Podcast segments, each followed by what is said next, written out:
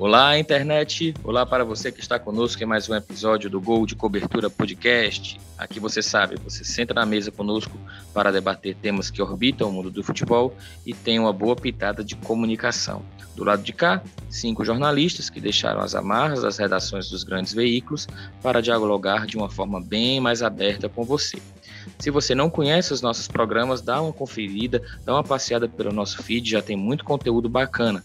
Assine o nosso feed no seu tocador de podcast favorito, compartilhe o nosso material nas redes sociais, fortalece a boa discussão que envolve o mundo da bola. Procura pela gente no Twitter, twitter.com.br golcoberturapod, Instagram, instagram.com.br golcoberturapod e também mantém contato conosco através do e-mail golcoberturapod.gmail.com. No nosso programa de hoje, a gente vai mergulhar no calendário do futebol, não só brasileiro, mas mundial em 2022. E aí, tomando 2022 como base, aprofundar a discussão geral sobre a organização do futebol. O ano que vem já está chegando, ano de Copa do Mundo, datas FIFA para os preparativos finais das seleções, estaduais cada vez mais desmobilizados, enfim, interesses de clubes cada vez mais conflitantes, confederações, com a FIFA, muita coisa que vem aí por esse ano de 2022, que vai ser mais do que nunca um ano bem corrido. Eu sou Ciro Câmara, estou nessa com os meus amigos Rafael Luiz, tudo bom, Rafa? Fala, Ciro, beleza? É, é, isso aí, cara. Eu torço por um futebol brasileiro que tenha, que não tenha mais os estaduais, porém com clubes pequenos mais valorizados. Já já eu explico. Nossa, mãe. Roberto Leite, Bob Milk. Fala, Cirão. Fala, galera. Olha, eu gosto, eu, eu, eu para mim os estaduais continuam, mas em outro formato. Emanuel Macedo, o IMEC. Fala, Mac. Fala, pessoal, beleza? Bom, para mim o calendário é mais uma vergonha nacional que a gente tem. E ele, Thiago Cafardo. E aí, Cafas? O calendário do futebol brasileiro é bizarro. É, é preciso mudar. Mas sem acabar com os estaduais, hein? A gente discute já já. É isso, pessoal. O gol de cobertura tá no ar.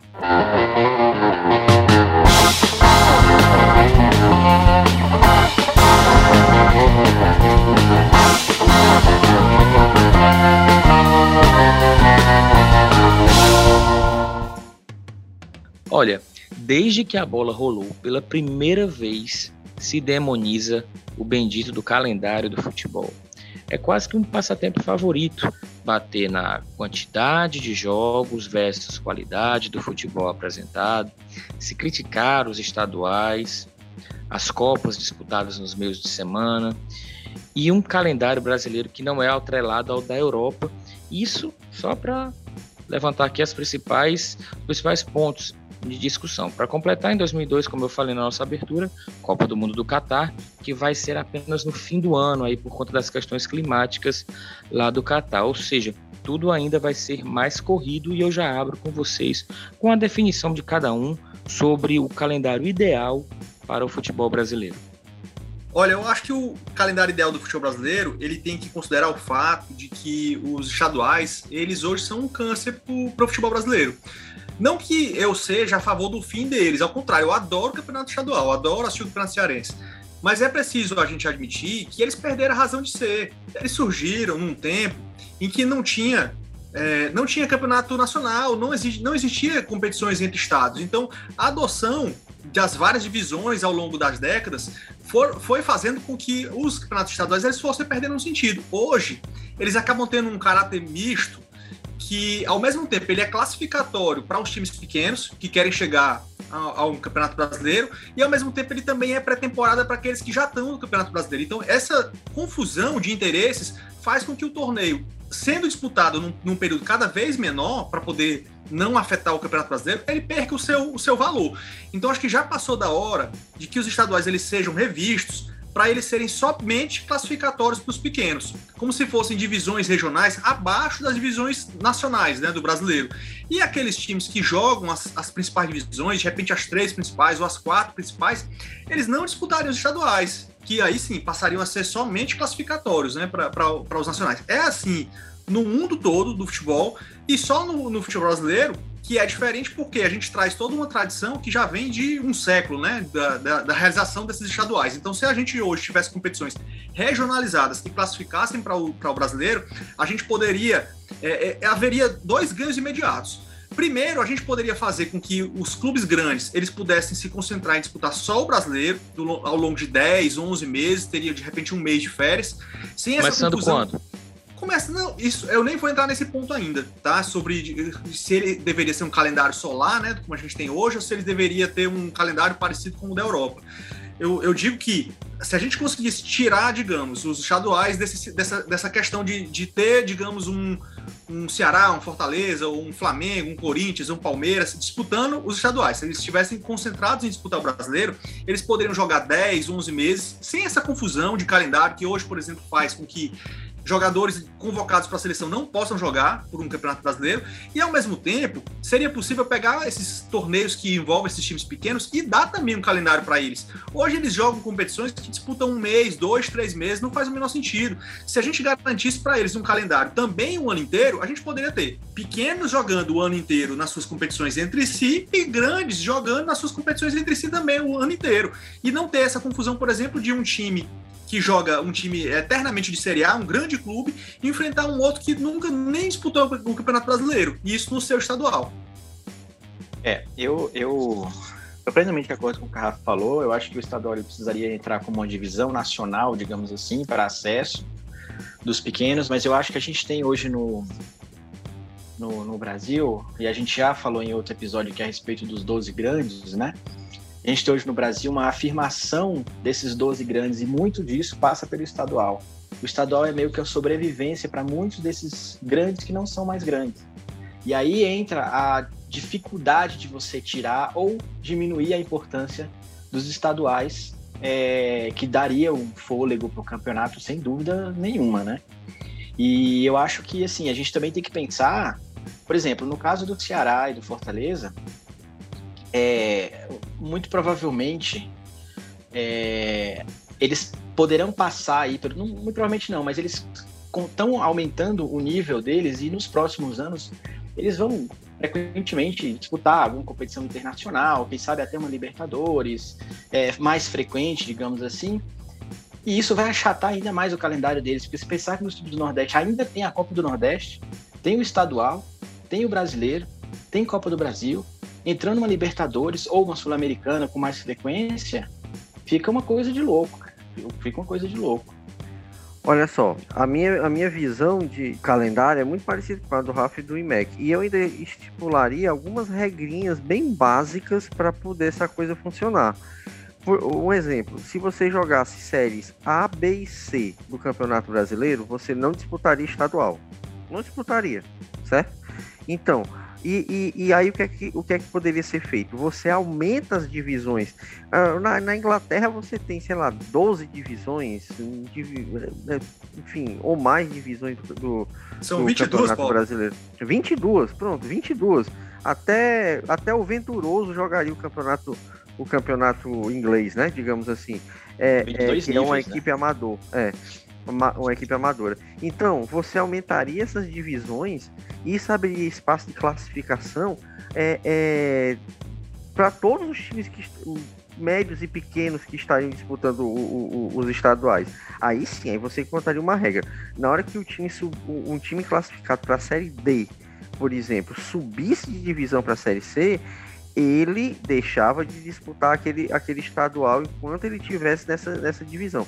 E alguém que caísse da C, por exemplo, para D, disputaria o estadual. E outra coisa que, que seria interessante se pensar: Copas como a Copa do Nordeste, por exemplo, pegando o exemplo de Ceará e Fortaleza, é, é, e Copa do Brasil, pegando o exemplo desses times que jogam que jogariam séries A, B e C, você poderia pensar em gradativamente colocar essas equipes na, na, nessas competições.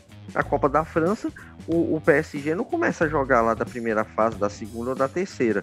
Né? Para mim, inclusive, é um retrocesso ver clubes classificados para Libertadores é, jogando antes eles entravam nas oitavas ah, tudo bem, aí vem uma discussão de que os pequenos jamais poderiam, jamais ganhariam de novo uma, uma, uma Copa do Brasil, mas paciência.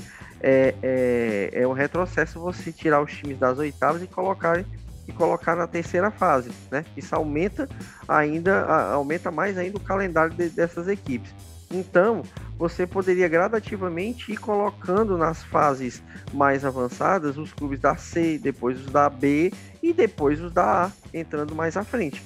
Isso facilitaria para a disputa do, do, do estadual, e eu também nesse momento não vou entrar no mérito se o nosso calendário deve passar a ser o calendário europeu ou não, mas o fato é que isso facilitaria bastante. Os clubes pequenos realmente não, não deixariam é, é, é, de jogar, de ter um calendário maior, porque realmente, se você pegar o Pacajus, que vai disputar a Série D no próximo ano, o Pacajus jogou três, quatro meses no máximo de 2021, né?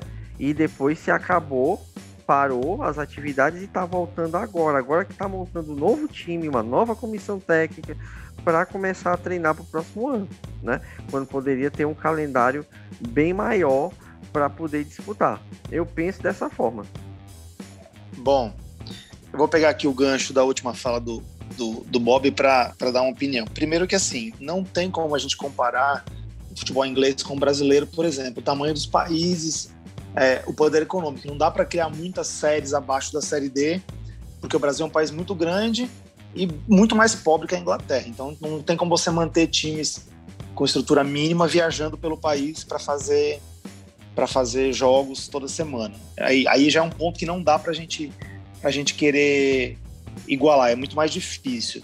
Agora o que eu acho, é, eu manteria os estaduais como um torneio de pré-temporada com os grandes entrando apenas nas fases finais, disputando seis jogos, sete, oito, no máximo, no máximo sete jogos, oito, para poder disputar o título e manter a rivalidade do futebol, do futebol estadual, manter que os times também menores joguem os estaduais, pensando num confronto contra os grandes, eu acho importante isso, mas muito mais enxuto. O Paulistão tem 19 rodadas, 19 datas, menos, acho que 17, 18, é um absurdo, não tem como comparar.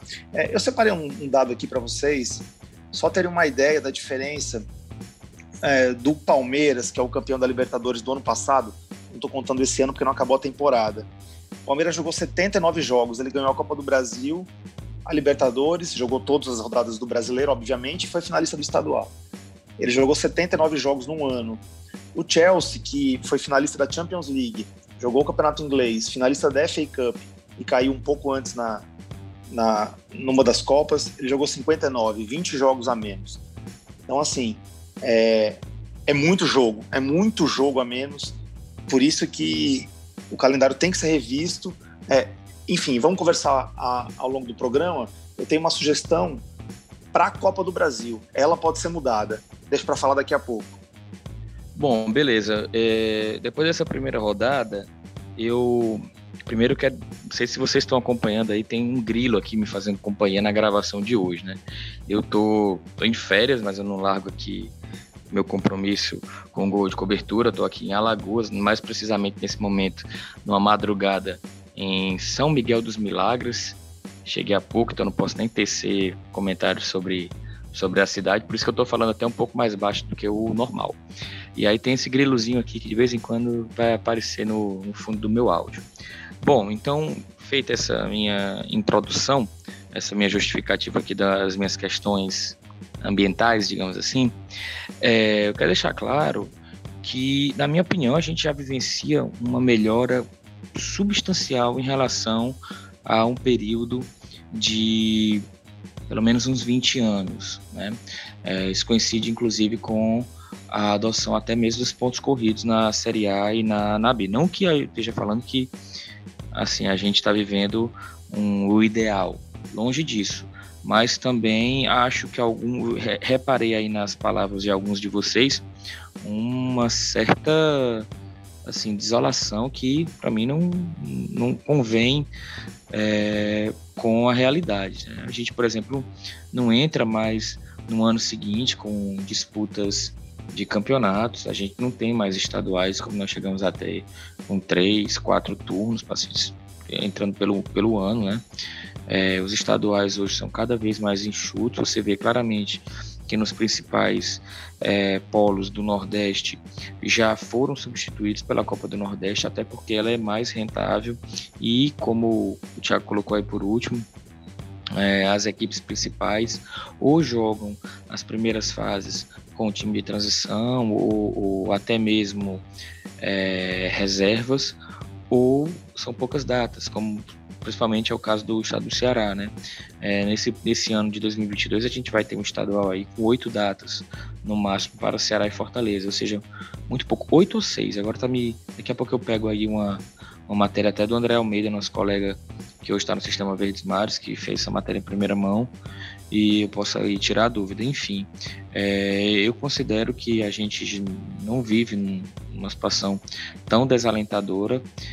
É, e do que vocês colocaram, eu acho que a gente, assim, só para dar essa primeira explanação, acho que a gente tem que pensar algumas questões que são factíveis.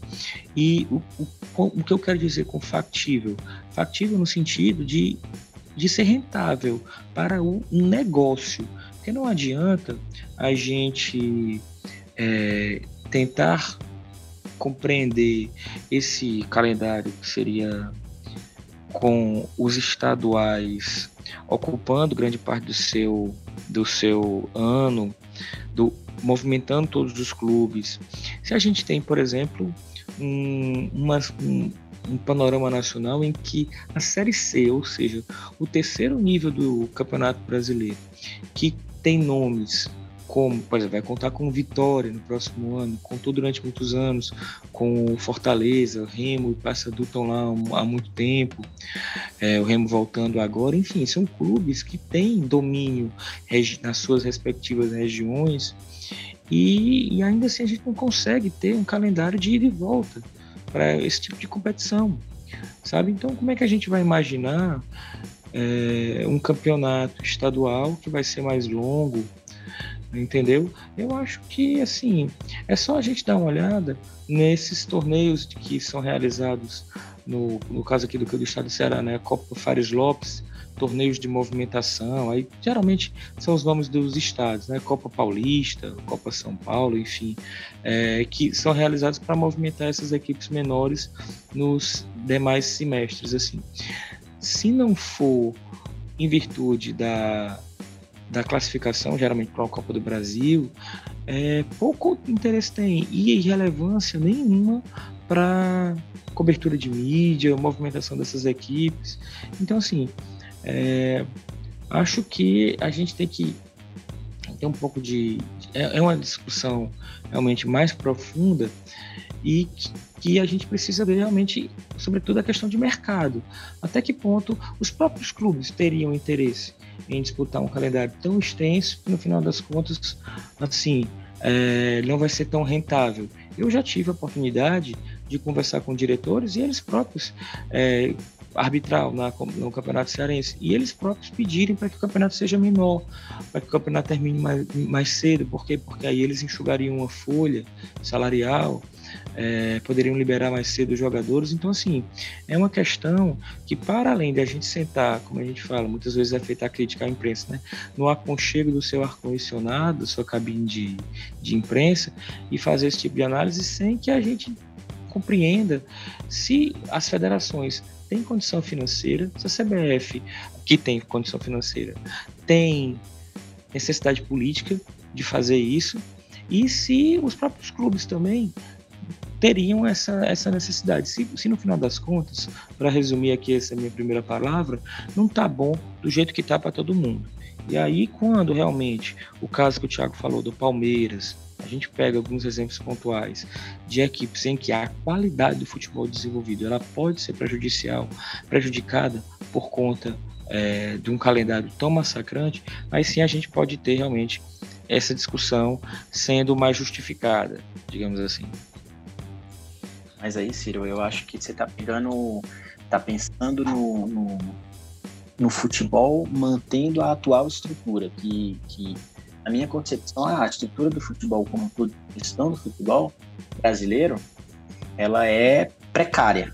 Então, realmente, se for para tirar estadual, botar estadual e manter como é do mesmo jeito, como é hoje, não adianta nada. É, é, é, primeiro que a gente já deveria ter uma liga na primeira divisão, nem isso a gente tem. É, e a partir desse momento de você ter uma liga com uma gestão profissional da, da liga, você pode ter uma liga de segunda e terceira divisão, quarta divisões, É, eu, não, eu, eu, eu, até hoje não consigo entender como o Brasil mantém confederação organizando um campeonato. Federação organizando o campeonato. Não é para acontecer isso. Confederação e federação é para estar, tá, no caso da confederação, preocupado com a seleção brasileira e organizar o futebol administrativamente. E a federação é registro de jogador local, ponto. Não é para estar tá organizando campeonato, não é para estar tá essa esculhambação que é aqui, porque não sabe organizar. Infelizmente, essa é a realidade. Não sabe, tirando o paulista que tem dinheiro, nenhum outro, nenhum outro é viável. E aí você falou até uma coisa muito interessante, porque o clube pequeno pede para ter menos jogos no estadual. Então qual é o sentido de existir um campeonato desse? A chance que ele tem de jogar, ele está pedindo para ter menos jogos? É, sinceramente, assim. E a gente acaba meio que se acomodando com tudo isso, entendeu? a gente não tem uma experiência de uma liga de fato profissional. A gente tá tentando, estão tentando aí fazer, mas a, às vezes até desanima achar que isso vai acontecer. É, e, e você tem que se questionar aí nesse caso até a razão de você ter um clube de futebol. Você tem um clube de futebol vai ficar fechado é, Perfeito, Valdo.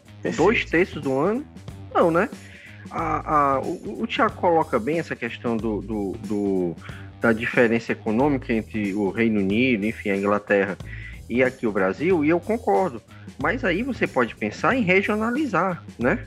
É, é, você pode criar, inclusive, é, é novas rivalidades dentro de um, de um determinado espaço, é, é, numa determinada região. Inclusive entre você, cidades, né? Inclusive entre cidades.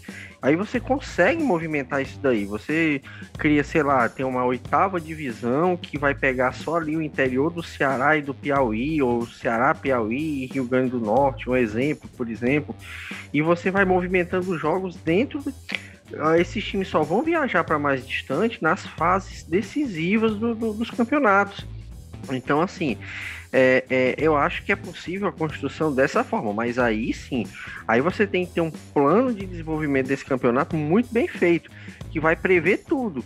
Prever como se pode vender esse campeonato dentro daquela região, né? Não é vender para o Brasil. A, a, a, TV Verdes Mares, por exemplo, não vai transmitir a, a, ou, ou, ou fazer matéria diariamente ou mesmo semanalmente sobre uma divisão que do Campeonato Brasileiro, que tem alguns times do interior do, do, do, Ceará disputando com times do interior do Rio Grande do Norte, como exemplo.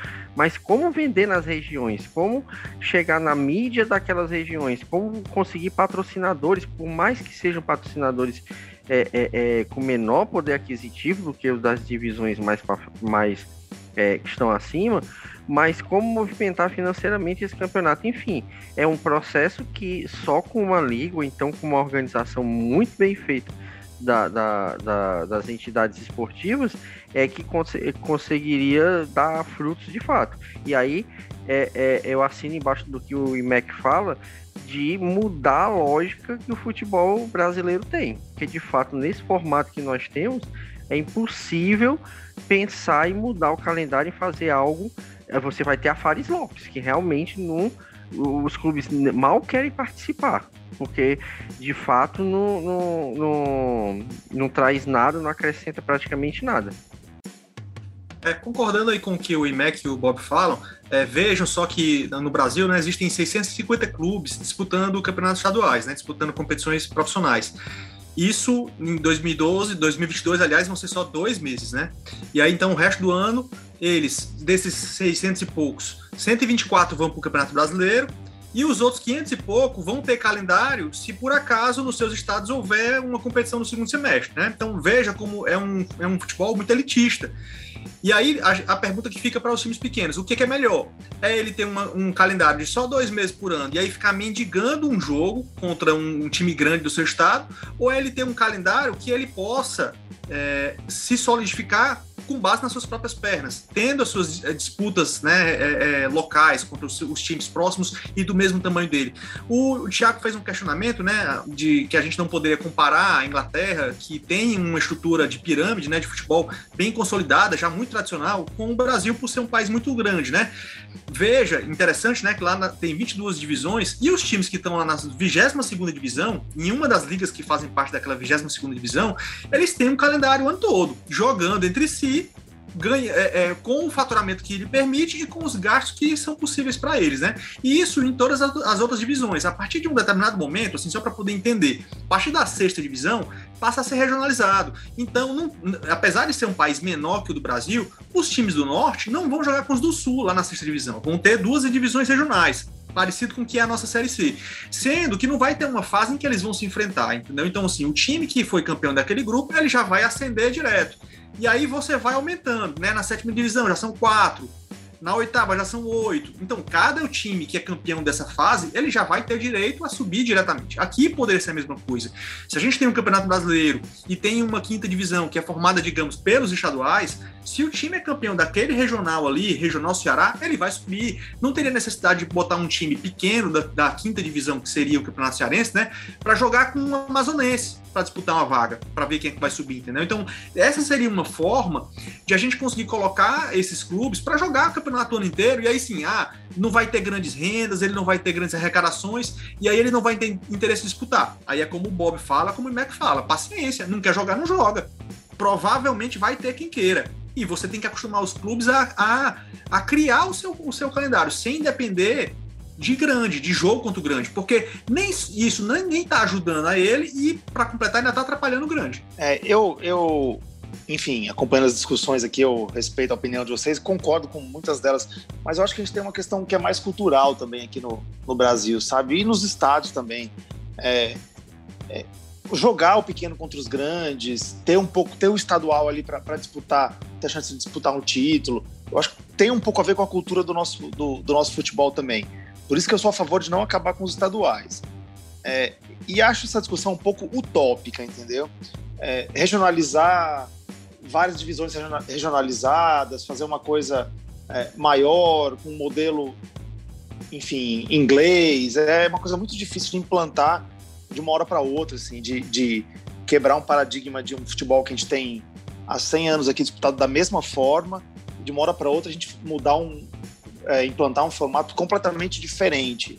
É, eu acho que a solução a curto prazo, é, o que deveria ser discutido, era diminuir o número de jogos mesmo. Você não tem como diminuir o Campeonato Brasileiro. Esse é consolidado, das séries A e B.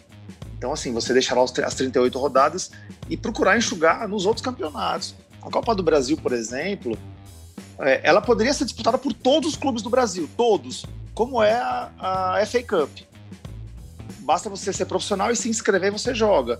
Com, fase, com as primeiras fases, com um jogo único, desde o começo até o final, com sorteio de mando de campo. É, eu sou a favor disso, por exemplo. Todo clube brasileiro tem a chance de disputar a Copa do Brasil. Não só é, Os, que, os que se classificarem, entendeu? É, já era uma forma de você colocar esses clubes é, é, disputando com outros estados, e, enfim, com o apoio da CBF, com patrocínio, sem, com menos votos, né? E sem, sem pode, não, sem, sem aquela pode. coisa de grande não pode pegar grande. Não, não tem não, essa. Sorteio. Eu, é. É, é, é, essa seria a quebra de, de, de cultura Isso. que eu faria no futebol brasileiro. A Copa do Brasil ser disputada por todos os clubes do Brasil, com pr primeiras fases, mas sorteio, jogo único, entendeu? Que você consegue diminuir até o número de jogos, porque é jogo único é muito rápido. E, e com os grandes entrando a partir das oitavas ou cinco jogos antes. É, enfim, eu sou, eu sou mais a favor de, de mecanismos de diminuir o número de jogos com que a gente já tem do que criar é, fórmulas diferentes e regionalizar é, o nacional, enfim, nessa linha. Passa pelo dinheiro. Passa pelo dinheiro. Qual o interesse que a CBF vai ter de bancar uma competição, sei lá, agora vamos pensar aí 500 times participando, e com toda a logística, questão de arbitragem, organização, o que é que ela vai receber em troca, né? Foi colocado aqui muito do por que a federação está tá de alguma maneira organizando o estadual, por que a confederação não está preocupada com, com a política do futebol como todo e aqui a política não é a politicagem, é a política em si e a sele, as seleções brasileiras e tal. É, e, e a gente percebe que a questão nas federações estão aí por quê? Porque são elas que votam, elas que dão suporte às diretorias da CBF, né? Então, o que é a contrapartida para as federações? É justamente ter aquele grande momento de brilho, digamos assim, que é a, a realização do seu campeonato, campeonato estadual. Inclusive, eu até vou confessar para vocês, eu não lembro se ainda existe em todo jogo disputado no estado, independente de ele ser competição da CBF ou não, aquela taxa que vai para a federação local. É, eu lembro que quando eu, há coisa de 15 anos, quando eu trabalhava diariamente na cobertura futebolística, era uma taxa de 2% de cada renda, ia para a federação local, é, mesmo o jogo sendo um jogo de campeonato brasileiro, Copa do Brasil, um jogo organizado pela, pela CBF. Então, assim, tem os seus atrativos, tem as, os, o, digamos assim, o a mão lava a outra. Você ter que passar isso, isso acaba, é, digamos assim, tendo um peso nessa valorização dos estaduais, é, no fato de a gente ter que ter aí esse bloqueio de dois, três, até quatro meses do calendário voltado para os estaduais. Acho que é muito a questão financeira e, repito, assim, a falta de interesse é, ou viabilidade financeira em alguns casos, interesse político da CBF em outros para que a gente possa ter algumas dessas alternativas. Eu acho interessante isso que o Thiago coloca, o que o Rafa falou também da Série E. Eu acho que o Brasil comporta uma Série E nesse, nesse momento que a gente ampliaria aí. Talvez nem tanto, Rafa. É, a gente, inclusive o Última Divisão, que é um, um canal muito bacana no YouTube, tem já alguns vídeos sobre projetos de série E. É bem interessante a maneira como você pode ter uma série E com com 40 times, com 60 times, com até 80. E o Rafa é esse que jogou aí esse, essa Série A, que seria uma Série geral, que na realidade seria nos estaduais valendo como parte do Campeonato Brasileiro. É, eu, eu acho que assim, são iniciativas bacanas, são iniciativas que a gente realmente precisa parar para pensar, mas não vejo é, motivação a não ser que haja essa ruptura que os clubes se organizem de uma maneira ou que um bom senso da vida realmente entrasse em campo no sentido de organizar o calendário não apenas para quem disputa Série A e Série B, mas para todo o futebol brasileiro. E aí a gente realmente trabalhar um campeonato nacional que inicie em, por exemplo, em fevereiro e que vá até novembro com direito a um mês de férias, um mês de pré-temporada, e aí pode ser concomitante com o campeonato estadual, esse mês de pré-temporada aí, e aí a gente vai colocando as, as taças no meio, as copas no meio de semana, daria para comportar até a Copa do Brasil, daria até para ter mais campeonato aí, que eu sei que é uma boa, que o, que o Bob, Bob tá afim de que tenha mais um campeonatozinho aí para ver se dá para o arrastar alguma coisa. E, bom, mas enfim, é, acho que passa muito por isso, por essa questão financeira, política e, bom, é isso. É, tipo assim, se você for ver, as federações elas poderiam continuar organizando esses torneios mais regionalizados, que seriam de divisões mais inferiores. Não haveria problema nenhum a CBF ela, ela, ela é, delegar, digamos, aos, às federações estaduais a organização daqueles torneios nacionais, mas que seriam regionalizados apenas naquele estado. A questão, de fato, que tu levanta, Ciro, é que a federação não é besta. Ela não vai querer montar um modelo novo desse em que os grandes não estariam disputando de fato o torneio que elas organizariam, porque elas iriam arrecadar menos. Então, por isso é tão utópico, como o Thiago fala, uma ideia como essa aí para frente, porque eles não vão querer perder o filão. Mas veja como não faz sentido. Ó. O esporte, ele caiu para a Série B. Vamos, vamos ver se ele tivesse continuado na Série A em 2022. Em 2022, o Campeonato Pernambucano, na primeira divisão, vai contar com o Ibis, né? Eu, olha, com todo respeito ao Ibis, eu adoro o Ibis, tenho duas camisas do Ibis. Então, assim, é um time que eu, que eu admiro muito, inclusive o marketing deles. Só que é um clube que nunca disputou um jogo oficial fora do, do estado de Pernambuco. Inclusive, estava fora da primeira divisão já fazia mais de 20 anos. Vai jogar a primeira divisão. Então, imagina, o esporte, é, supondo, jogando uma primeira divisão nacional, uma Série A, né, tem todo um status de um dos maiores do Nordeste, tendo que perder tempo, perder tempo entre aspas, jogando contra um clube que não tem experiência nenhuma de jogar competição nacional. Então isso é muito contraproducente. Então, para os dois, é ruim para o Ibis, porque ele, ele, se engana de que é grande, porque está jogando com, com, com, o esporte, ele não tem um crescimento natural, ou, ou, ele, não, ele não se solidifica naturalmente, e ao mesmo tempo eu estou fazendo o esporte é, ampliar um calendário dele, ele vai jogar mais dois jogos a mais, ele poderia estar jogando dois jogos a menos, né? E enfrentando o Ibs. Isso aí é perca de tempo para os dois lados. E olha outra coisa que, que, outra coisa que é igualmente contraproducente nesse. Vamos, vamos dar uma mergulhadinha em 2022 logo aqui para gente, a gente ver uma coisa.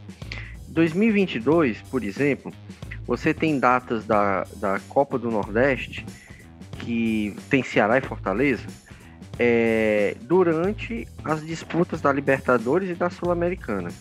Como disputar? Vê bem, ao mesmo até meados, até o comecinho de abril, muito provavelmente Ceará e Fortaleza vão ter a fase final do estadual para disputar, a Copa do Nordeste para disputar, a Copa do Brasil tal, eles, eles é, talvez, né? Deixa eu ver. Eles jogam desde o início, né? Porque eles não ganharam, eles não estão naqueles critérios lá para entrar na terceira fase. Então eles vão ter Copa do Brasil pela frente e Libertadores ou Sul-Americana pela frente. Eles vão ter que ter uma estrutura de elenco da qual eles nunca nunca dispuseram para fazer essa disputa. Ou então vão tentar aquela coisa épica da, da, do filme de super-herói de se sacrificar e conseguir vencer todo mundo, né? O que, o que é pouco provável. E aí você pode pensar, não, mas aí o Ceará e Fortaleza vão colocar o, sei lá, os, o aspirantes para jogar o Cearense. Não vão, gente. Eles vão entrar no mata-mata e se um deles ficar fora, ainda tem esse outro detalhe, né? Ainda tem essa, essa coisa, essa picuinha assim de estadual. Ah, eu fui para final do estadual, tu não foi, aquela coisa e, por exemplo, o Atlético Paranaense já superou.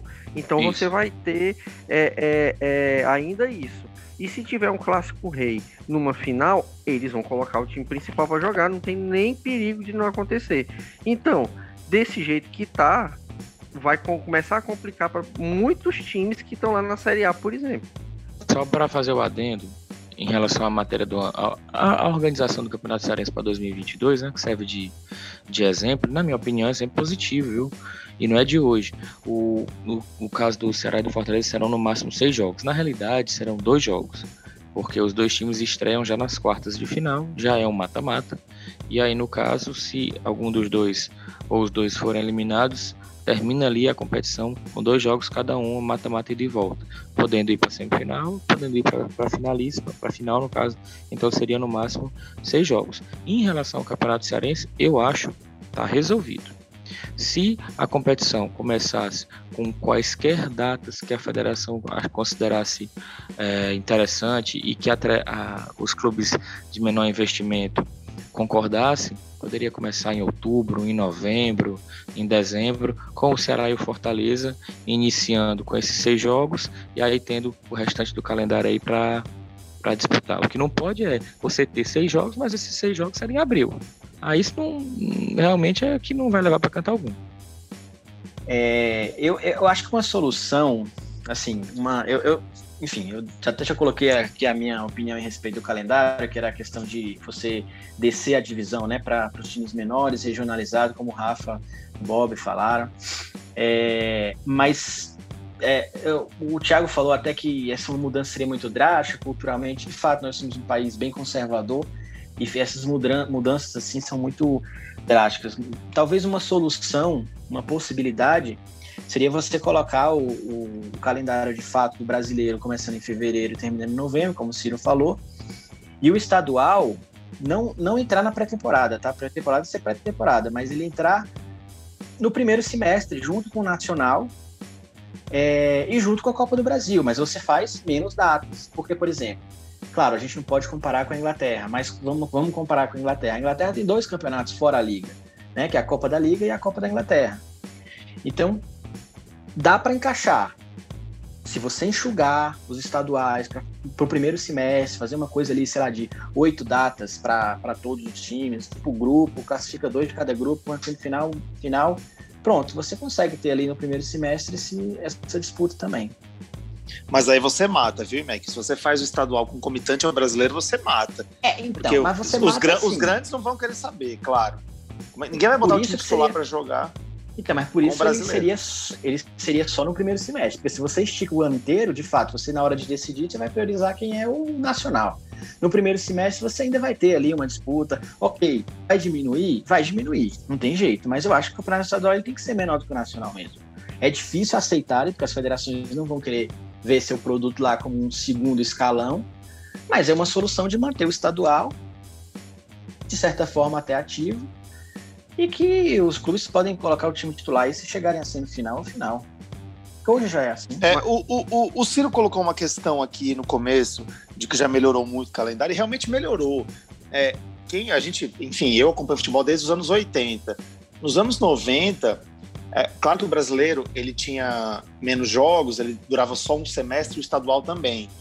Agora, a gente chegou a ver times fazendo jogos, dois jogos no mesmo dia, no caso do São Paulo, três no mesmo dia, no caso do Grêmio. É, eu vi o Corinthians jogar uma semifinal de Paulista num domingo e uma semifinal de Libertadores numa terça, contra o, Palme contra o São Paulo e contra o Palmeiras. Perdeu os dois, inclusive. E jogou os dois com o time titular. É, então, assim, melhorou bem. Melhorou, assim, melhorou bem. Melhorou, mas está muito longe de ser o ideal. Ainda não, nem, nem, nem perto do que dá para ser. É, enfim, é uma equação que resolvida. Uma curiosidade aí, que esse ano aí que o, que o Thiago falou, né? Que o Grêmio jogou três jogos no mesmo dia, que foi em 94. Nesse ano, o Grêmio jogou ou, em outros sete dias daquele ano, ele jogou dois jogos. Então, para ver como o calendário era bizarro naquele, naquela época, né? Então, ele jogou é, sete vezes dois jogos no mesmo dia e ainda jogou no oitavo dia três jogos no mesmo dia. Não, e jogo é. antigamente, terça, quinta, sábado, segunda era normal. Dia sim, dia não. É, hoje em dia já é um absurdo. Quando tem um jogo dia sim, dia não, aconteceu agora por causa da pandemia. Mas tinha já alguns anos que não acontecia, né? Assim, ah, jogar dia sim, dia não. Eu, eu, já, eu já eu tenho isso na cabeça porque eu já fiz uma matéria sobre isso, né? O Grêmio, é, naquele ano, o Campeonato Gaúcho tinha 23 clubes, certo? Então foram 46, 40, 46 rodadas, mais ou menos, por aí, 40 e poucas. Então tu imagina jogar um campeonato um campeonato estadual do tamanho do campeonato brasileiro, e isso com todo o resto do calendário, né? Todas as, as outras competições disputadas no mesmo ano. Eu lembro. Não, o Campeonato, o campeonato jogos. Paulista de 95 teve 46 jogos. O Campeonato Paulista de 95 ou 93, agora desculpa, mas foram mais de 40 jogos e era, e era muito normal. Mais de 40 jogos num, num campeonato estadual, num ano só. Cara, teve ano, do, teve ano de campeonato cearense que Ceará e Fortaleza se enfrentaram 10 vezes, 12 vezes, porque eram quatro turnos. Só pensando na fase classificatória de cada turno, era um jogo de ida e um jogo de volta. Então, ah, assim, deixa eu pegar. O clássico rei ficou banalizado, né? Ficou totalmente você falou banalizado. Isso, você falou isso, eu lembrei de uma passagem da minha vida, que eu morava em São Paulo e a gente assistia muitos gols fantásticos no domingo. E aí ficava aí meu irmão esperando para ter os gols fantásticos e todo domingo tinha Ceará e Fortaleza. a gente ficava, não é possível, de novo Ceará e Fortaleza. Todo domingo eles jogam, todo domingo. Por causa disso que você falou, que tinham 10, 12 jogos, final de turno em três jogos, e jogo de fase classificatória. Eu lembro na minha cabeça muito claro isso nos anos 80, 90, a gente todo domingo tinha um Ceará e Fortaleza nos gols do Fantástico. E o detalhe, lembra dessa história do Grêmio aí, dos três jogos? Que, se não me engano, os três jogos passaram. Era, foi tão absurdo que os três jogos foram transmitidos pela Bandeirantes na época. Eu lembro de. O, o mesmo com times diferentes, titulares diferentes começando, teve jogador repetido nesses jogos. Tipo, o jogador que jogou a primeira e a terceira, a segunda e a terceira partida. Porque humanamente é, é impossível você ter é, sei lá, é, 66 jogadores à disposição no mesmo dia para montar um, um, 66 não, naquele tempo era no banco de era menos gente, né? Eles usaram 40 e poucos, cara. Foram três jogos poucos, né? seguidos, né? os três jogos pois lá é. no, no Olímpico. Aí realmente é. teve jogador que jogou dois jogos. O Emerson, o volante que, que jogou na, na seleção de 98, né? Ele era um dos jogadores do Grêmio que jogou um desses dois jogos. Que jogaram, vocês, que jogaram dois jogos, né? Aí vocês imaginam, hoje é inadmissível um jogador atuar é, em menos de 48 horas, né? 72 horas, dependendo do campeonato. Nessa época aí o cara jogava no mesmo dia duas vezes. Isso né? que eu digo, aí... por isso que eu digo que melhorou muito. Entendeu? É, eu queria colocar aqui para vocês uma outra questão, porque 2022 é esse ano de Copa do Mundo é, no fim do ano. E aí, em que pese a gente ter aí 99% da seleção brasileira atuando na Europa, ou seja, todo mundo deve, pelo menos o Brasil, deve pegar os seus principais rivais e fatalmente quem o eliminará, já que o Brasil vem sendo eliminado por equipes europeias sempre nos mata-matas de Copa, é, todo mundo vai vir nesse mesmo patamar de desgaste físico. É, mas se fosse um calendário brasileiro mesmo, uma equipe, uma seleção brasileira formada só por times, jogadores de times brasileiros, ou seja, que teriam aí um fim da temporada, é, no caso em novembro, por exemplo, nossa, você imagina também como seria o desgaste ainda maior é, desse pessoal. Então, de toda forma, a gente tem aí um calendário que vai encurtar um mês. Um mês, na realidade, para a disputa da Copa do Mundo, mas que não é um mês, né? Porque eu tenho um período de preparação das equipes. Já de. Quando eu digo preparação, é preparação mesmo, todo mundo já pronto. E, e também ainda algumas datas FIFA, e aí a grande discussão sobre a adequação ou não do calendário brasileiro ao europeu, que aí você liberaria os clubes locais é, das datas FIFA e também a, as últimas rodadas de eliminatórios. Né? Eu vejo muitos torcedores do Flamengo torcendo de fato para que o Uruguai não se classifique, por exemplo, para o Flamengo contar com a Rascaeta o ano todo de 2022.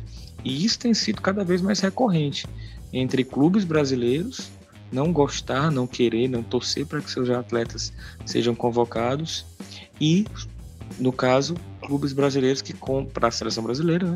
e clubes brasileiros que contam com jogadores de outros países, porque de fato, em alguns momentos, há uma debandada de alguns desses elencos que tem jogadores aí, sobretudo esses latino-americanos aí, espanhóis, que falam espanhol, que hablam. Eu acho que esse é até um tema para um, um podcast mais para frente.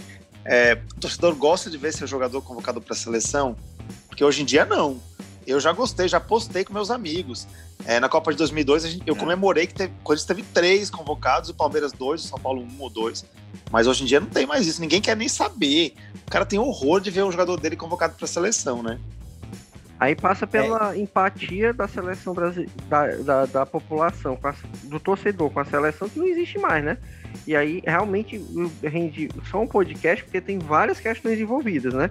Desde jogar a maioria dos amistosos fora do país, né? Até mesmo outras, outras questões de cunho político, enfim, é, é, outras, outras questões mais. Então, é, é, é, passa por isso. Agora, vê bem a situação. Ó. É, o, Ciro, o Ciro falou bem. A Copa do Mundo começa, se não me engano, dia 18 de novembro de 2022. O, o campeonato vai ter que ter, vai ter que ter vai, o futebol de uma forma geral vai ter que parar no, no máximo na primeira semana de novembro, né? Se o campeonato brasileiro esse ano terminou atrasado e a gente é, tem no próximo ano um campeonato que tem que terminar mais de um mês antes para poder para poder é, acontecer tudo dentro do, do, esquema da FIFA. Então, você levava 12 meses para fechar o calendário, agora você tem que levar 10 meses, e em 10 meses você tem que colocar campeonatos estaduais é, inchados, torneios regionais como a Copa do Nordeste, a Copa Verde, Copa do Brasil e Libertadores Sul-Americana e Campeonato Brasileiro. Bom, para elucidar um pouco isso que o Bob está colocando, vamos aqui então dar, digamos assim, não é nem nome aos bois, né? Data aos bois. No caso, abri aqui o site da CBF e aí vou passar para vocês agora o calendário do futebol brasileiro para 2021. As férias ficam do dia 10 de dezembro a 8 de janeiro, 30 dias. A pré-temporada começando dia 9 de janeiro a 25 de janeiro, seria 17 dias. E os campeonatos estaduais, gente, de 26 de janeiro a 3 de abril, as, as benditas 16 datas. Ou seja, terminando um mês antes do habitual. Geralmente o campeonato estadual termina ou no fim de abril ou no início de maio, né? O, a Copa do Nordeste não está aqui listada no site da CBF, a CBF ainda vai fazer o sorteio e vai definir a data oficial, mas provavelmente é 23 de janeiro que deve iniciar a Copa do Nordeste. É, quando você estiver ouvindo o nosso, nosso programa, fatalmente a CBF já deve ter é, colocado isso de forma oficial.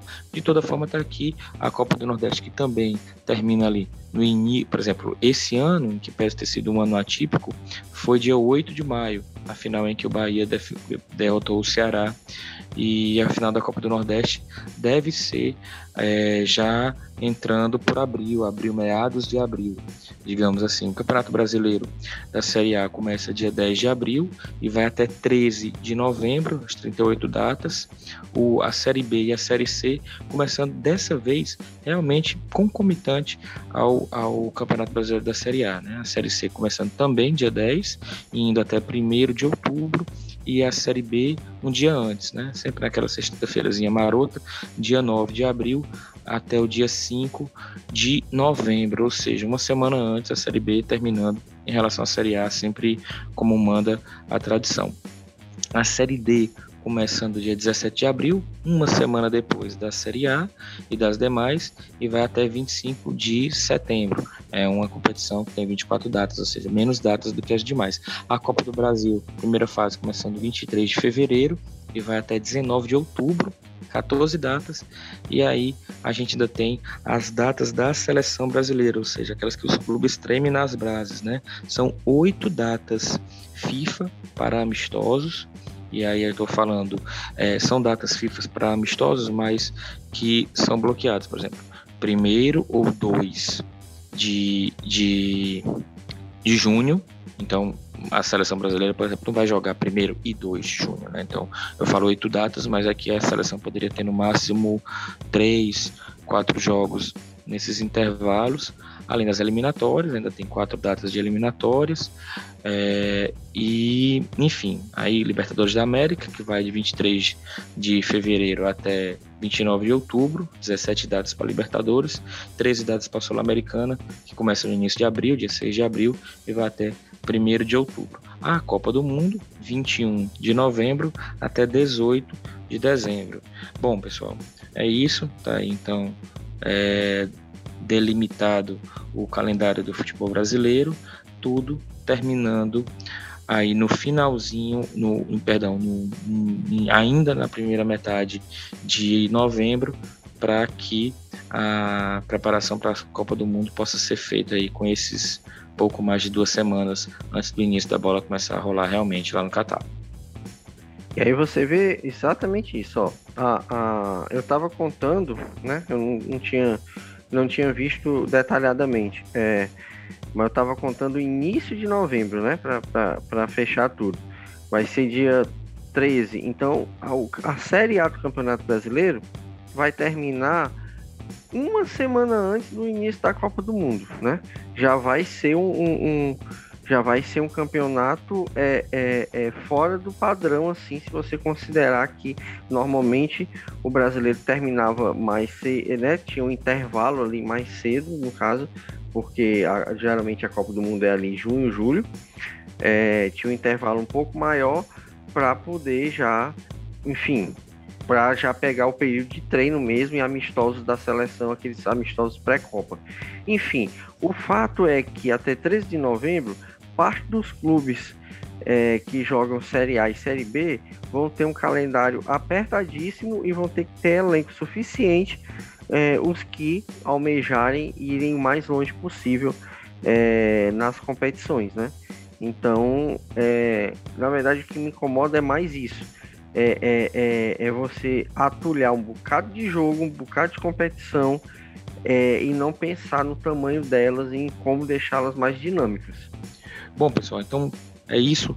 Depois que a gente colocou aí todas essas ideias, mostramos aqui qual é o calendário que está realmente previsto para 2022. Acho que interessante é a gente nesse momento falar um pouco sobre tentar pegar todo o suco dessa nossa discussão e dar a nossa contribuição, chegar aqui a uma ideia de calendário que seria o calendário mais propício nossa contribuição para o futebol brasileiro a partir de tudo que a gente debateu. Então vamos lá, vamos ver o que a gente consegue tirar aqui de extrato de tudo que foi definido, tudo que foi debatido. Vamos lá, Ciro, eu vou dar aqui o, mais ou menos o, resumindo o que é que eu já comentei né, ao longo do programa. Para mim seria é, realmente evoluímos muito, então seria um calendário de fevereiro a dezembro em que tivesse a Série A, Série B, Série C, Série D, só com 20 clubes, cada campeonato desse com 20 clubes, o, o ano inteiro. E aí a gente teria uma Série E com os demais. E a Série E poderia ter 40, poderia ter 80, que aí seria uma, uma competição com os demais clubes regionalizados. E abaixo disso, a gente teria os estaduais sendo disputado pelos campeonatos que não tá, pelos times que não jogam o Campeonato Brasileiro. E aí competições regionais. Subiu daquela competição estadual, sobe para a Série E. Então fazendo uma uma, uma, uma, ascensão que não precisasse envolver um estado contra outro. Não, o time foi campeão daquele estado, ele já automaticamente conseguiria a vaga lá na sua Série E. E um campeonato mais é, inteligente, com, com jogos somente no, no final de semana, para poder reservar os jogos do, do meio de semana, seja para a Copa do Nordeste, numa época do ano, para os campeonatos regionais, né? seja para as competições internacionais, seja para a Copa do Brasil, para outras competições. E aí você ter é, é, esses clubes concentrados ou no Campeonato Brasileiro ou no seu campeonato estadual. E aí eu vou dar uma ideiazinha só para poder finalizar, que eu não comentei ao longo do programa. Ela é, ela é bem estranha, pode ser vista como bizarra, provavelmente alguém vai dizer que eu sou doido, vai, vai me xingar, mas enfim, a ideia seria, seria o quê? ok, vamos perder a rivalidade, né? Vamos perder aquele envolvimento já de mais de 100 anos, por exemplo, de um Ceará e Fortaleza com o Campeonato Cearense, já que eles não jogariam mais aquela competição, jogaria só o Campeonato Brasileiro. E aí vai morrer a rivalidade do Ceará e do Fortaleza, vai morrer a rivalidade de um Remy e Paysandu, vai morrer, por exemplo, do ABC e do América. De repente, nesses estados onde esses clubes eles têm uma tradição para jogar só o Campeonato Brasileiro e aí acabar nunca mais realmente disputando aquela competição regional, Cara, faz um torneio de, de pré-temporada que seja realmente só entre eles. Ceará e Fortaleza vão jogar um jogo, uma disputa, fazer uma disputa de taça antes de começar a temporada, lá em fevereiro, em que o Campeonato Cearense hoje em dia, Ceará e Fortaleza jogam só na semifinal, já vão entrar quase na, na reta final. E, e invariavelmente, a, quem é que está na final do Campeonato Cearense? É Ceará e Fortaleza. Deixa o Campeonato Cearense só com os demais e bota o Ceará e Fortaleza para jogar um, uma disputa de taça é, a, é o torneio Clássico Rei, ou, ou, enfim, inventa um nome. E o mesmo pode ocorrer lá em Belém, pode ocorrer em Natal, pode ocorrer lá na, na Bahia, o Vitória e o Bahia de jogarem uma competição, dois jogos e tal, e pronto. E aí, isso aí, de, de certa forma, tentaria contemplar toda essa questão da tradição que iria talvez se perder de fato se a gente pegasse nos torneios estaduais e excluísse esses grandes clubes, né? Aí, assim, não me pergunte o que é que eu iria fazer em relação aos estados que tem muitos times, né? Por exemplo, ah, e, e São Paulo, como é que ia ser? Ia ter que virar um torneio de quatro? Ou de cinco, né? Incluindo também a, a portuguesa, não sei. Eu estou dando uma solução aqui em relação, pensei só em relação a esses estados que tem dois times e muito próximos aqui da gente, no caso do Nordeste. Poderia ser uma Olha, opção. Eu vi, reparei aqui na chamada que o Thiago teve tremelix quando você deu essa ideia. o, Thiago é um homem atrás do seu tempo, né? Tradicionalista que Não, não. Eu vou aproveitar o então. Rafa, o Rafa tava indo tão bem, né? Eu tava, ele tava é... caminhando pro 10. Aí o ah, Rafa, ah, é, é, o Rafa logo emendou um torneio amistoso entre dois grandes no começo é. da temporada para manter a rivalidade. Não, não dá. Não, não o, o Rafa ele liderou a corrida inteira na última curva da Raposa. Agora sim, agora a minha opinião. É, eu tava fazendo uma, um, cálculo, um, cálculo simples aqui. Se a gente colocasse o estadual com oito datas, Copa do Brasil com 10, com jogo único, e todos os times do Brasil podendo se inscrever, com, já daria jogo único com 10 datas, você contempla aí uns 300 times. Aí o brasileiro com 38 e a Libertadores, que já tem 13, ou a Sul-Americana, é, o time campeão de todos esses torneios faria 69 jogos, 70 no máximo, que já é menos do que o Palmeiras e o Flamengo têm feito nos últimos anos. Assim, eu tô pegando um cálculo simples dos maiores times do Brasil, que jogam todos os jogos. É, então, assim, o que eu faria? Isso, estadual com 8, Copa do Brasil com 10 datas, com todos os times inscritos, jogos, jogo único do começo até o final, e claro, com fases iniciais e tal. Os times maiores entrando nas fases seguintes. O brasileiro com as 38 até a Série D, 20 clubes na, até a Série D, com a Série E. A Série E é legal, eu acho, eu acho um, uma ideia bacana, com classificatório pelo estadual, dois de cada, você bota aí 27 é, vezes 2, 54, você pode botar 60 times, 80, aumentar um pouquinho. E os torneios sul-americanos. Então, assim, 70 jogos é o máximo que um time pode fazer num ano e estourando muito. Não dá para chegar a 80, 85, 90. É, os times europeus que mais jogam, fazem 60, 62, 63. Então, assim, 70 jogos tá, tá de bom tamanho nessa linha. E aí, assim, os estaduais têm que continuar para manter os times jogando, não tem, não tem. Não tem como a gente fazer 20 séries ou regionalizar, é muito, é muito difícil. Acho só em relação ao que você coloca, Cafardo, é, você falou aí de uma série, de uma Copa do Brasil com um jogo único. Nossa, que os clubes querem mesmo na Copa do Brasil, não estão nem interessados no título, é, é, em passar de fase, que tenha mais fase aí para eles ganharem aquela premiação que a Copa do Brasil paga, sabe?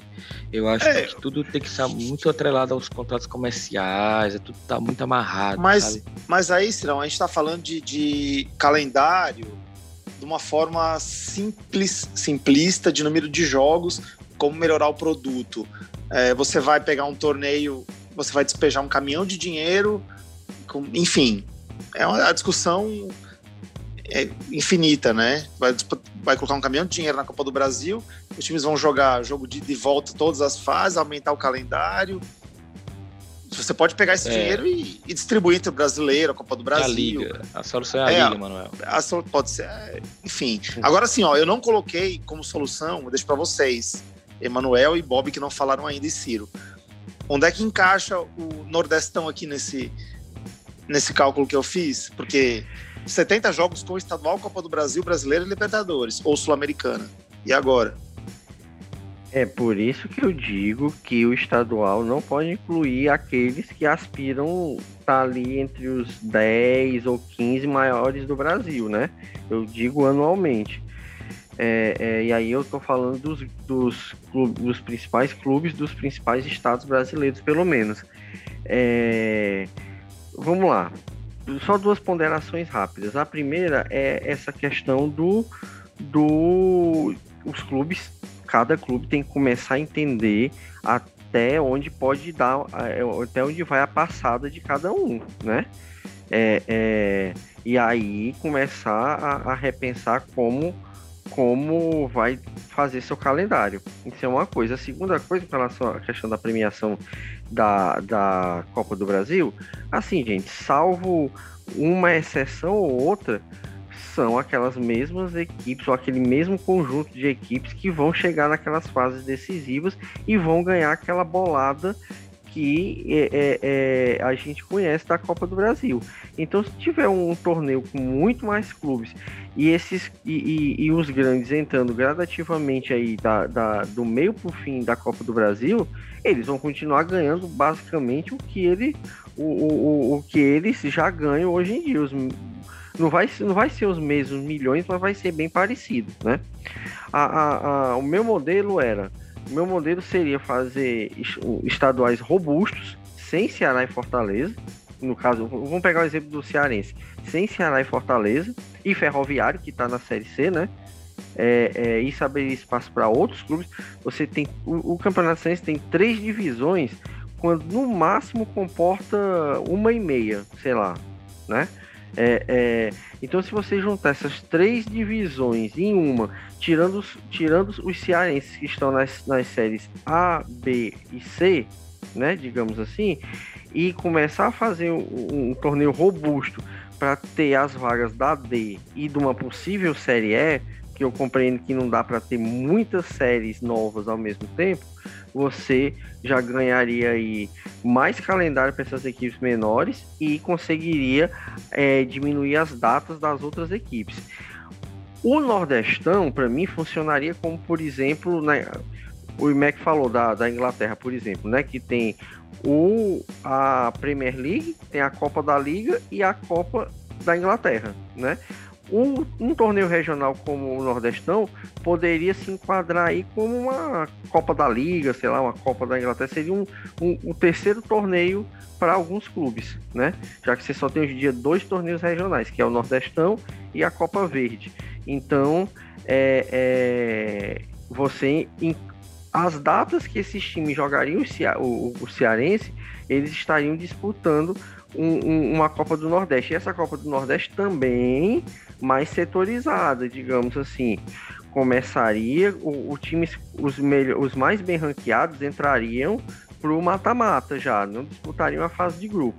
E aí você teria uma Copa do Brasil com mais clubes, onde os principais clubes, os mais bem ranqueados, sei lá, os 20 mais bem ranqueados, entrariam mais na frente.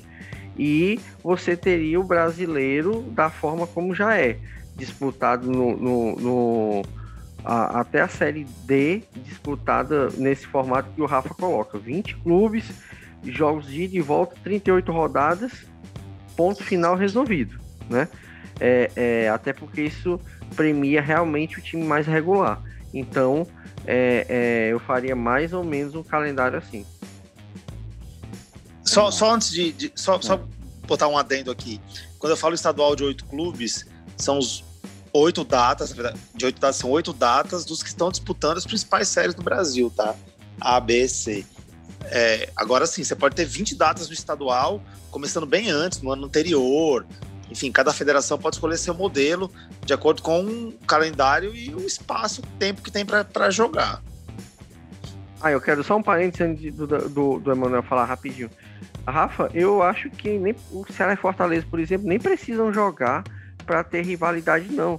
Os caras ficam zoando do outro, porque o, o, o, o, um tá em décimo e o outro tá em quarto, mas então não precisa nem jogar. É só se manter na Série A ou coisa do tipo, que eles vão se enfrentar fatalmente. Bom, meu, meu modelo, assim. Primeiro, sem estadual, tá? É, a gente ia ter, ter a, as quatro divisões de Série A, Série B, Série C, Série D. E a Série E seria regionalizada estadualmente, com aqueles que não jogassem Série A, B, C e D, é, dando acesso para série, uma Série E, enfim, na verdade o estadual já seria a série E, né? Ele daria para série para série B. É, mas eu acho que a, a, grande diferença, assim, é que eu incluiria a Copa do Brasil seria parecido com o que o Thiago falou, todo mundo inscrito e vai jogo só de ida mesmo, digamos assim, né? Só um jogo. É, a Copa do Nordeste seria o único campeonato regional que existiria, que eu ainda tenho uma dificuldade de retirá-la então ela entraria ali com o formato Copa do Mundo, quatro grupos de quatro, cada um jogando a sua chave mesmo, seis datas, vai para uma, uma quarta, semi e final. Agora, para mim, o calendário, já que ele não teria estadual, já que não teria uma Nordestão largo e a Copa do Brasil seria de certa forma mais enxuta, apesar de muitos times, porque como é jogo só único, né, você acaba reduzindo muito. Eu aumentaria o número de clubes na Série A, da Série B e da Série C para 22. Eu acho que o Brasil é muito grande, a gente comporta ter 22 clubes numa Série A, numa Série B e numa Série C. Então, essa seria para mim a maior, a maior, digamos assim, a maior diferença do, do, em comparação com o que vocês falaram aí. E eu tava propenso a reduzir o número de clubes da Série A, B e C, viu? Para 18, pra te falar. Uhum, é. Por, Bom, porque, você aumenta, contas, porque você aumenta a competitividade. No final das contas, para variar, ninguém chegou a acordo de nada né? Aqui nesse, nesse gol de cobertura podcast. Mas é isso. Bom, pelo menos acredito que você que está aí do outro lado nos acompanhando se identificou com alguma das ideias aqui ou com, você costurou um pouquinho do que cada um acabou colocando em relação a esse nosso tema de hoje. Essa é a nossa proposta, repito para você, que é justamente a gente deixar aí você também fazer o seu juízo e a gente vai aqui só realmente conversando, batendo bola e, enfim, colocando agora um ponto final em mais um episódio do nosso tema principal do Gol de Cobertura Podcast de hoje. Ok, pessoal? Alguém tem mais alguma coisa a, a colocar ou bola para frente? Caos. Simbora. Pronto. Simbora então para a nossa próxima vinheta.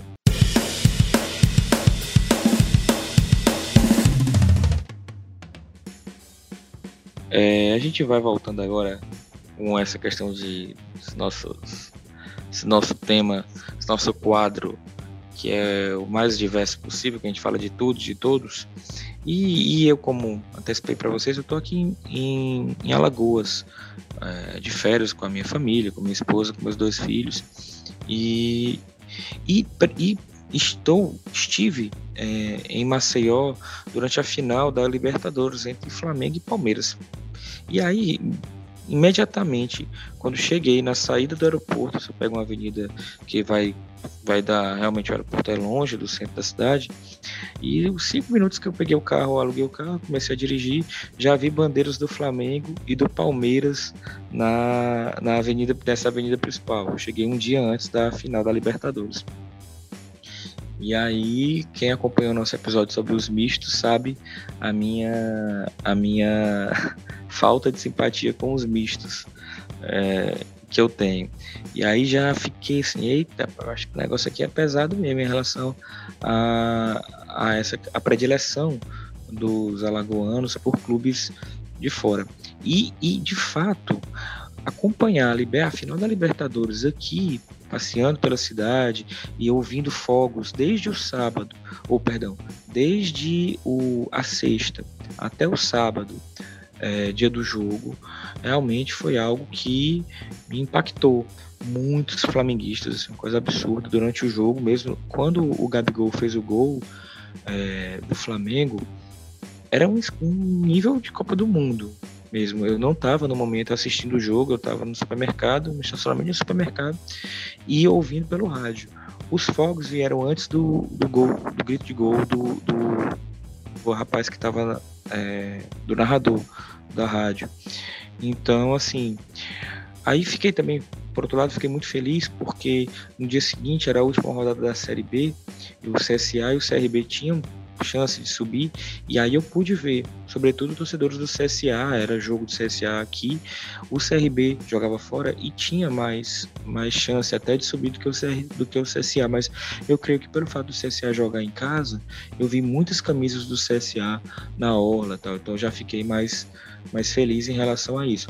Mas é fato que aqui em Alagoas eu pude constatar, e no nosso programa sobre os mistos também, eu falei de ter ter assistido uma estar em São Luís na final da Copa do Brasil de 2007 entre Flamengo e Vasco e vi assim uma cidade dividida mesmo, parada para assistir aquela decisão. E aqui eu pude presenciar realmente como o Flamengo, sobretudo, tem um impacto muito grande ainda em uma capital que tem dois clubes bem consolidados e que vivem realmente bons momentos, com o caso do CSA e do CRB. Bom, e agora que a gente está no nosso quadro de dicas culturais, antes de passar a bola aí pro pessoal, o pessoal passar umas dicas, eu queria mandar aqui um forte abraço. Eu citei o André Almeida, colega jornalista do Sistema Verdes Mares. O André é um dos que veio falar comigo é, no primeiro episódio do Gol de Cobertura e, e, parabenizando, dizendo que gostou muito do programa e está sempre acompanhando. E outro também que falou comigo recentemente, há dois dias é, antes agora dessa gravação, foi o Caio Costa, lá do Sistema Jagadeiro também, disse que sempre nos acompanha é, enquanto está fazendo atividade física, está dando caminhada, está correndo na esteira. E gostou muito do programa sobre o final do G12 e fez um adendo muito interessante que de fato faltou para a gente, é, nos passou esse lapso, de como na Argentina, na década de 30, 40, estipulou-se que a Argentina tinha quatro, cinco, na verdade cinco grandes, né? Que são o Boca, o River, o São Lourenço, o Racing e o Independiente. E quem dali fez o que fez, e aí eu cito o Estudiantes de Mar del Plata, que tem quatro Libertadores, mais do que qualquer clube brasileiro é, em toda a história. O mesmo Velho Sácio também, que marcou época é, nos, nos, anos 90. É, tudo que esses clubes venham a fazer não vai, de alguma maneira, quebrar essa, esse dogma que é a instituição desses cinco grandes na Argentina. E, e, aí eu conversando com o Caio e comentei com ele, né, como isso também só reforça o que a gente falava da mídia do, sobretudo do Rio de Janeiro e no caso aplicada a Buenos Aires. Não à toa são cinco clubes da, do, da capital argentina, né, a Vejaneira ali, uma cidade é, colada a Buenos Aires, é da grande Buenos Aires. Enfim, então o Caio Costa, que eu mando um grande abraço para ele, toda a equipe lá do futebolês, do Sistema Jagadeiro, sempre nos honrando aí com a sua audiência. Bora lá, pessoal, dicas culturais.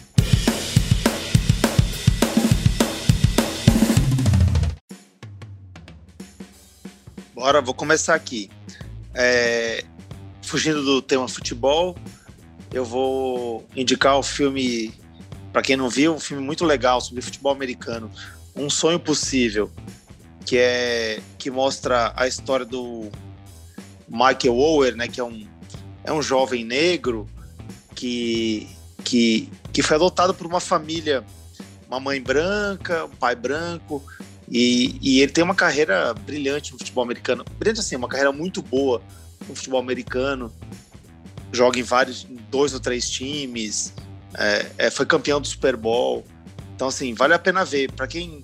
É um filme, é um filme que mistura realidade com um romance familiar muito bonito, assim. É, é muito legal. Chama Um Sonho Possível, viu? A história de Michael Ower.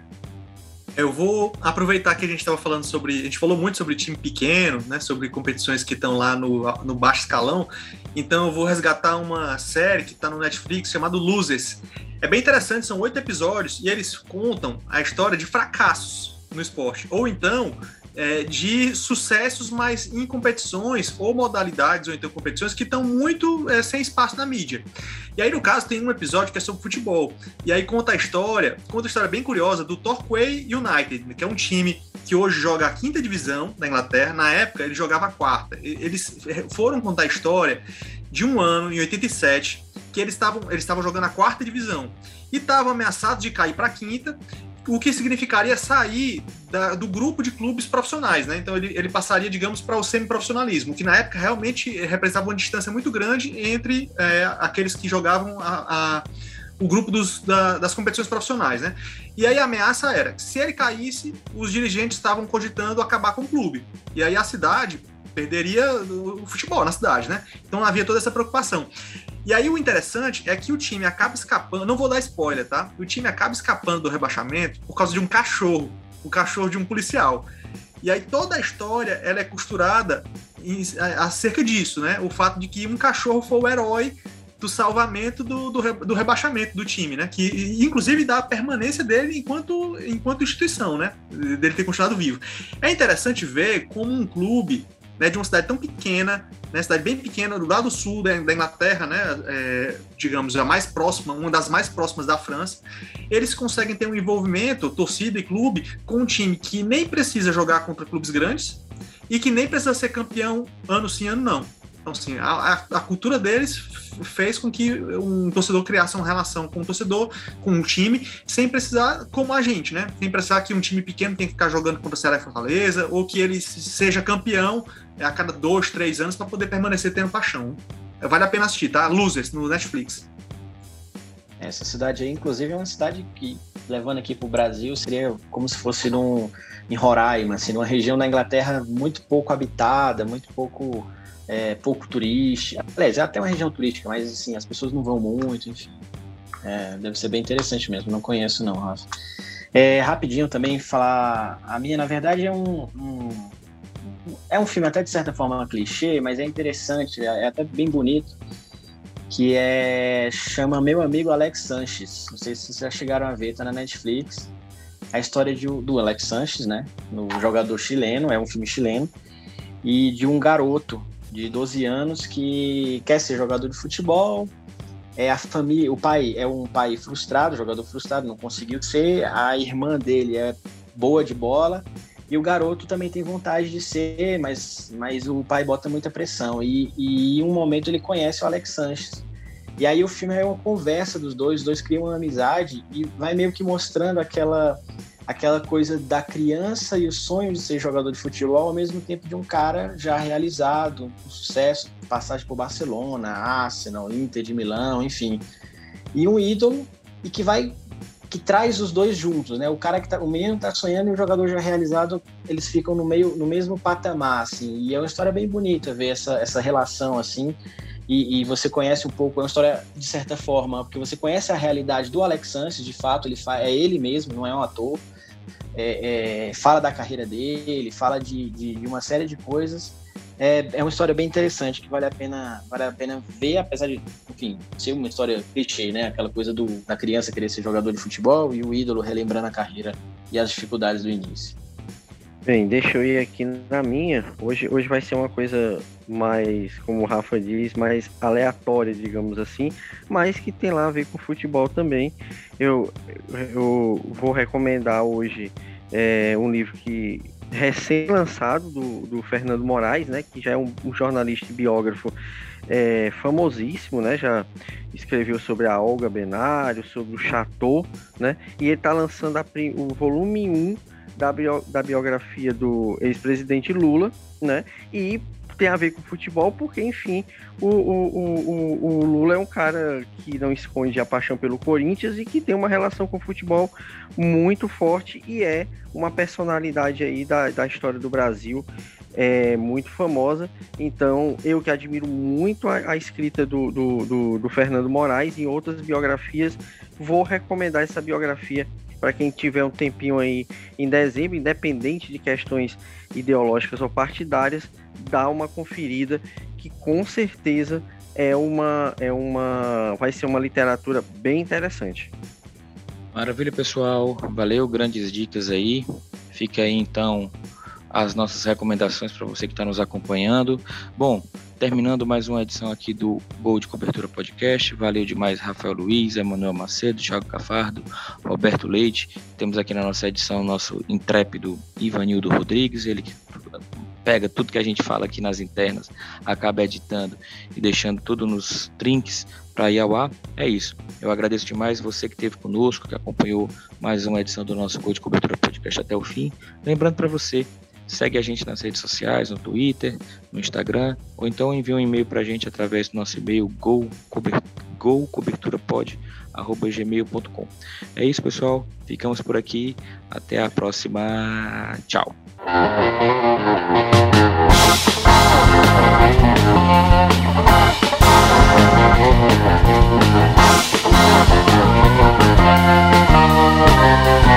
you.